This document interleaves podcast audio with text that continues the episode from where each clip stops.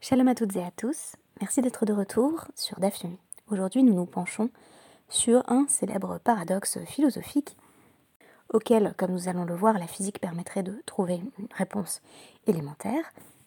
Et il s'agit de l'énigme de l'arbre qui tombe dans la forêt. On pourrait le formuler ainsi lorsqu'un arbre tombe dans la forêt et qu'il n'y a personne pour l'entendre, est-ce qu'il fait du bruit? En d'autres termes, y a-t-il besoin euh, d'une personne qui est en situation de percevoir un phénomène ou un événement donné, quelqu'un en l'occurrence qui écoute, pour que euh, un événement qui se produit dans le monde extérieur puisse être considéré comme une réalité, euh, puisse être considéré comme ayant une existence objective. Donc c'est tout le problème de l'interaction entre euh, l'observateur ou l'auditeur en l'occurrence et le phénomène observé. Le second existe-t-il à proprement parler si le premier ne s'est pas manifesté?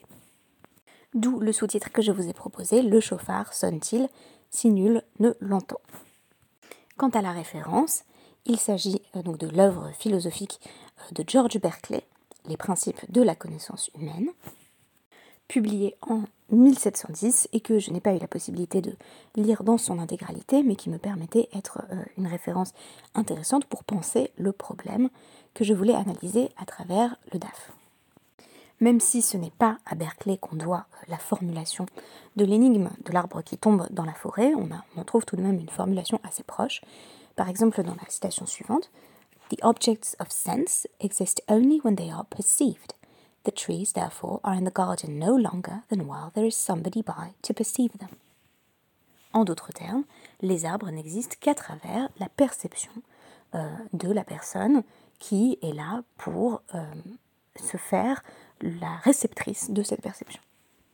Berkeley se penche donc euh, aussi sur la question de savoir si les objets persévèrent euh, dans l'existence, dans le monde extérieur, lorsqu'il n'existe euh, personne pour les percevoir. Or, si le monde, comme il le présupposait, est entièrement fait d'idées, rien n'est moins sûr, c'est donc par un recours à Dieu que Berkeley va pouvoir confirmer en quelque sorte l'existence du monde extérieur. Est-ce ce qu'on va faire à travers la Gemara euh, C'est la question que je voulais poser aujourd'hui. Alors vous me direz, euh, oui mais ça c'est le DAF 7 de la Maseret Rosh Hashanah et euh, eh bien ça fait maintenant plus de 10 jours que nous avons passé cette date dans le calendrier du DAF Yomi, donc pourquoi est-ce qu'on étudie tout à coup le DAF 7 Vous aurez peut-être constaté, en suivant un petit peu la, publication des, des DAF Yomi, qu'il manque une date. Le, 7, le DAF 7 de Rosh qui correspond au 10 octobre. Pardon, qui correspond au 16 octobre. Euh, le 10 c'était, la date du terme, mais on a un bébé qui est né euh, une semaine après terme. Et il s'avère que euh, le jour de la naissance de ma fille, j'avais omis d'attribuer le DAF à une, une personne bénévole qui aurait pu s'en charger, proposer donc son analyse ce jour-là. donc je me suis retrouvée avec euh, ce petit retard, étant dans l'incapacité de proposer un DAF le jour de la naissance euh, de ma fille. Dans un premier temps, j'ai pensé euh, à donner à ce podcast rattrapé le titre d'une œuvre artistique qui contient le nom de ma fille, euh, mais comme pour beaucoup de gens, le nom n'a pas encore été annoncé, en effet, nous organisons la nomination euh, pour ce dimanche à Paris. Je me suis dit que j'allais garder cette référence pour un peu plus tard et vous proposer Berkeley à sa place. Euh, quoi qu'il en soit, on peut retenir ce dafset de la Maseret Rosh comme étant le jour de la naissance de notre petit bébé ce qui va me permettre de parler à travers le DAF euh, de la question de la perception du monde, de la perception du temps en dehors de soi. Puisque c'est aussi ça, euh, devenir mère, c'est se rendre compte qu'il existe une temporalité euh, en dehors de soi-même et qui nous tire un petit peu, qui nous extirpe de force de, cette perception que l'on avait du temps comme étant son propre temps, son temps à soi c'est justement voilà, cette prise de conscience de différentes strates temporelles qui se juxtaposent, qui est au cœur de tout le début de la Maseret Rosh Hashanah. J'aime à dire dans, mes podcasts, et je me répète un petit peu, mais bon, comme, toutes les personnes qui, se veulent enseignantes, euh, que euh, ça s'appelle Rosh Hashanah, mais euh, ça de, le, singulier même induit en erreur, puisqu'en réalité, il y a de, de nombreux débuts d'année.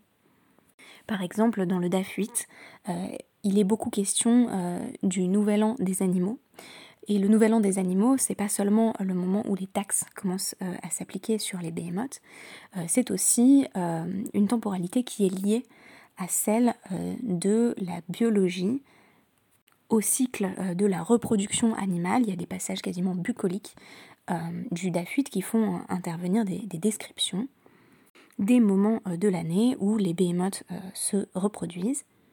Et finalement, c'est à partir de ce cadre, comme si on pensait de manière non anthropomorphique, comme si on pensait à partir des animaux eux-mêmes, que l'on va définir la nouvelle année des bêtes. Euh, toute la question à travers le DAF7, ça va aussi être celle de la multiplication des nouvelles années possibles.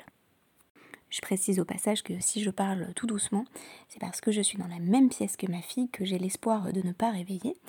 Euh, s'il y a beaucoup de, de début d'année, il y a aussi beaucoup de, de début de nuit. Et donc là, euh, ce serait merveilleux euh, qu'elle ne se réveille pas parce qu'elle vient de s'endormir. Alors une question qui est posée dans le DAF 7, c'est qu'est-ce qu'on compte comme étant un début d'année et qu'est-ce qu'on ne compte pas comme étant un début d'année? Par exemple, il est mentionné qu'on ne compte pas la nouvelle année liée au conte du Homer, au début du conte du Homer et aux, aux, pains qui sont apportés à Shavuot. Donc, de toute évidence, il y a des débuts qui sont omis. Alors, Raf Papa va proposer le critère suivant d'exclusion et d'inclusion par rapport à, notre Mishnah, euh, notre toute première Mishnah donc du traité qui présentait ces, différents débuts d'année. Euh, Midé des Chaim Urta par opposition à mi, euh, Midé des Lo Chaim Urta. La Mishnah a choisi de ne prendre en compte que les débuts d'année qui commencent le soir. Donc, vous savez que euh, une journée euh, techniquement dans la, définition juive, si je puis dire, euh, commence à partir de la tombée de la nuit. Et donc, Rav Papa propose la résolution suivante, à savoir que les débuts d'année qui sont pris en compte, qui sont mentionnés, ce sont toujours des débuts d'année qui vont commencer le soir, comme un petit peu les, jours de manière générale, tandis que les sacrifices associés au Homer et au pain de Shavuot il ne commence pas euh, le soir, en réalité, il débute euh, pendant la journée, qui est le moment où on apporte ses sacrifices. Les sacrifices sont apportés euh, dans la journée, donc ça ne correspond pas à cette définition de début d'année qui est aussi le début d'une journée, c'est-à-dire l'arrivée de la nuit. Et l'objection qui va être formulée est la suivante Yovelot Delo Chaylim Urta. Vekachashiv. Pourtant, le nouvelle année, la nouvelle année qui est qui est euh, donc euh, déterminée par le Yovel, c'est-à-dire l'année euh, du jubilé, elle est prise en compte, elle est mentionnée dans la Mishnah et elle ne commence pas le soir, elle commence dans la journée et elle va commencer dans la journée au moment où, priori, on sonne le chauffard. Le jubilé va être annoncé par le son du chauffard. Réponse donc de Rabbi Ishmael, le fils de Rabbi Yochanan ben Broka, euh, on nous dit donc Dama, euh, mais Rosh Hashanah, euh, Yovel. C'est parce que Rosh Hashanah, en réalité, ou plutôt le Yovel, le jubilé, commence le soir de Rosh Hashanah. Donc c'est déjà la nouvelle année et on ne fait que proclamer ensuite que c'est le début du jubilé le, le, jour suivant, donc le jour même de Rosh Hashanah. En d'autres termes, le jubilé commence toujours avec Rosh Hashanah et euh, ça commence le soir, mais le lendemain, euh, il va notamment y avoir euh, la, libération des, esclaves qui va être annoncée à travers tout le pays. Vous vous doutez qu'ici la question va être est-ce que le, Yovel existe Est-ce que le jubilé commence véritablement à partir du moment où l'on entend le chauffard Ou est-ce que c'est à partir du moment où bah, tout simplement la nuit tombe? Autre explication, autre piste de réflexion de Rav Shesha, le fils euh, de Rav Idi. Euh, les débuts d'année qu'on va compter, qu'on va mentionner dans notre toute première Mishnah, ce sont celles qui sont, euh, ce sont celles qui sont des lotale bemaase, qui littéralement ne, dépendent pas d'une action, c'est-à-dire qui adviennent par elles-mêmes. Comme si je disais par exemple, bah, la nuit tombe, c'est désormais la nouvelle année et j'ai rien fait de particulier pour annoncer la nouvelle année.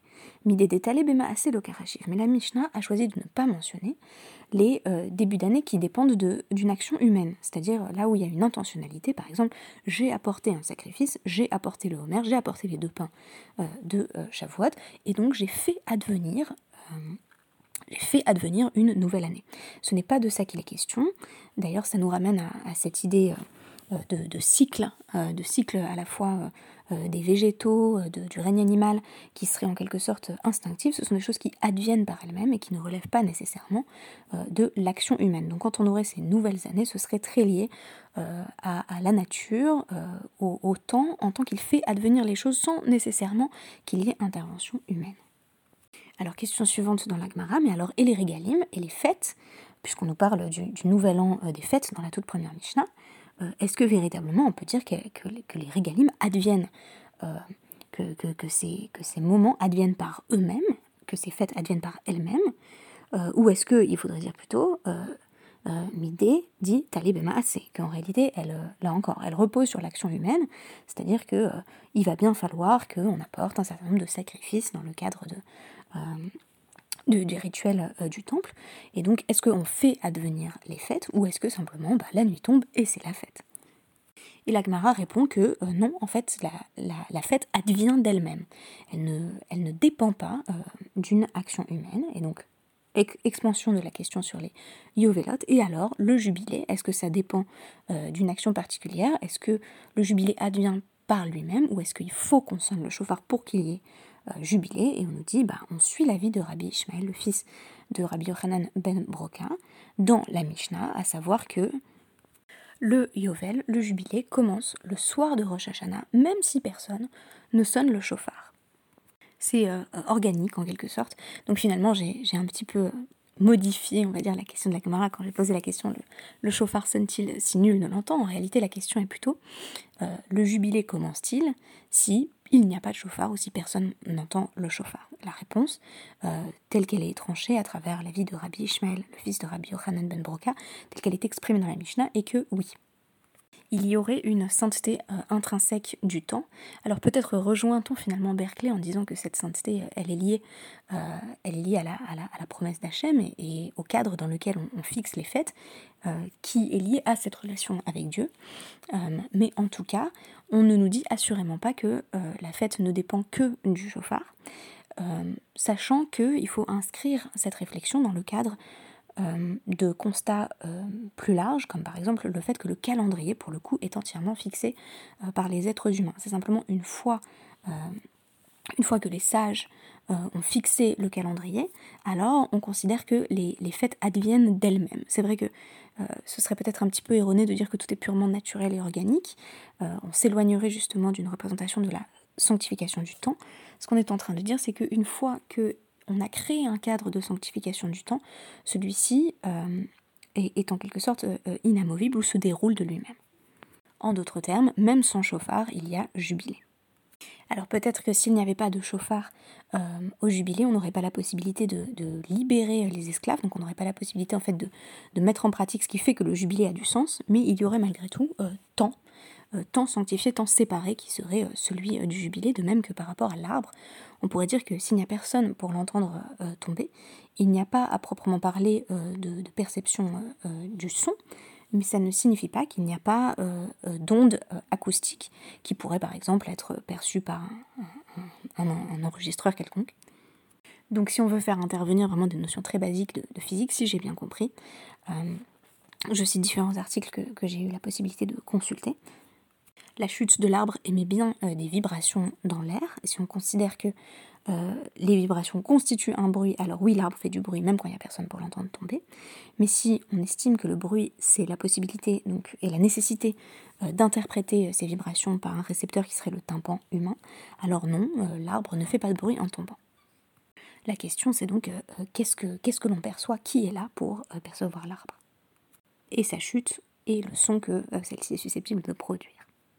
Parce que finalement, et je vais devoir écourter un petit peu parce que je crois que le bébé se réveille, c'est justement très très intéressant dans le cadre de ce que je voudrais dire, euh, il y a quelque chose euh, dans ces débuts d'année, il y a quelque chose dans cette question de l'arbre qui tombe, qui invite à penser une temporalité en dehors de nous-mêmes. il y a quelque chose qui nous invite à dire, alors il y a une nouvelle année finalement qui va s'appliquer essentiellement voilà, aux, êtres humains, au jugement euh, qui est porté euh, sur les êtres humains. On sait aussi maintenant, parce qu'on est rentré dans notre deuxième Mishnah, qu'il y a des moments différents euh, de l'année où voilà, différentes parties de la création vont être jugées séparément. On sait que tout n'est pas basé sur notre propre temporalité, sur notre perception de celle-ci, et de même, même si ça va avoir une influence directe sur nous que le chauffard sonne ou non pour annoncer le jubilé, le jubilé existe même en dehors de l'annonce du chauffard. Je pourrais dire aussi, euh, le nouvel an euh, des Behemoth existe même si je ne suis pas là pour prélever le maaser, pour, prélever les, différentes taxes euh, sur, mes, animaux. Et il me revient de prendre compte de cette existence séparée de parties euh, de la création euh, qui ne relèvent pas purement de ma perception. Parce qu'il serait trop facile de dire, ben non, si je l'entends pas tomber, euh, l'arbre, il ne produit pas de son en tombant parce que je ne suis pas là, moi, pour l'interpréter. Il serait trop facile aussi de dire, s'il n'y a pas de chauffard, il n'y a pas de jubilé. Mais j'ai l'impression qu'une manière d'interpréter ce DAF, ce serait la prise de conscience ce serait le, fait de dire que ce DAF nous invite à prendre conscience qu'il existe justement une temporalité euh, distincte de la mienne. Peut-être est-ce d'ailleurs le sens euh, de manière générale de, la relation avec Hachem en tant qu'elle passe à travers le temps. Les fêtes sont d'ailleurs aussi appelées des moadim, ce sont des moments de rendez-vous, un moment où ma temporalité propre euh, se retrouve confrontée à l'existence d'une temporalité qui a été définie par, l'altérité de Dieu, par une transcendance. Moi, c'est quelque chose qui parfois euh, m'était difficile pendant les fêtes. C'est le côté, bah, chacun, voilà, chacun, chacune, dans notre petit euh, quotidien, euh, notre propre perception du temps et notre désir d'organiser le temps comme bon nous semble, et avec les fêtes, on, voit cette temporalité bouleversée de l'extérieur euh, par quelque chose qui, est externe, qui vient voilà, m'obliger à, je sais pas, poser des jours de congé, à m'organiser différemment, et on a déjà un bouleversement de cette euh, temporalité qui serait purement basée sur ma perception intérieure et personnelle. Et alors je dois dire que la naissance de ma fille, ça a été un grand bouleversement à ce niveau-là. Et je suis encore pleinement dans l'apprentissage euh, du fait que euh, pour quelqu'un comme moi qui a autant euh, l'habitude d'organiser son temps à partir de ses propres contraintes, de ses propres désirs, velléités, qui, se fait des, des plannings à la minute près de tout ce qu'elle doit faire dans la journée, avoir un bébé, c'était se rendre compte que tout ne relève pas justement de cette expérience très personnelle et individuelle du temps il existe euh, des sphères temporelles en dehors de moi, des manières d'exister euh, qui sont différentes. Voilà, la modalité d'existence du, nouveau-né est une énigme permanente. Et j'ai vraiment pris conscience que le, monde ne gravitait pas autour de ma propre perception du temps. Oui, l'arbre tombe quand je ne suis pas dans la forêt. Oui, le jubilé est annoncé même si je décide de ne pas sonner le chauffard.